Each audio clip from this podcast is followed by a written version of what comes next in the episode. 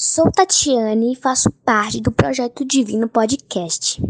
E hoje vou contar sobre a religião indígena. A cultura indígena brasileira é vasta e diversificada.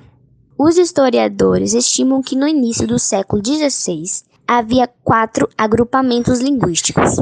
Os principais são Tupi-Guarani, Xé, Caribe e Aruaqui a valorização e o contato com a natureza, sendo que o modo de vida tribal antes da ocupação violenta do homem branco no território brasileiro permitia a caça, a coleta e a agricultura familiar como modo de subsistência dos povos indígenas. Os costumes indígenas, a sociedade indígena prezam muito por duas coisas: respeito e ligação com a natureza, e respeito à sabedoria dos anciões.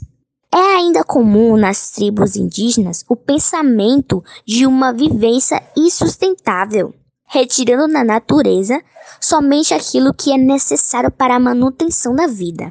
As pessoas mais velhas são consideradas mais sábias, o que garante a elas certas autoridades dentro da tribo. Sou Tatiane e esse é o nosso Divino Podcast.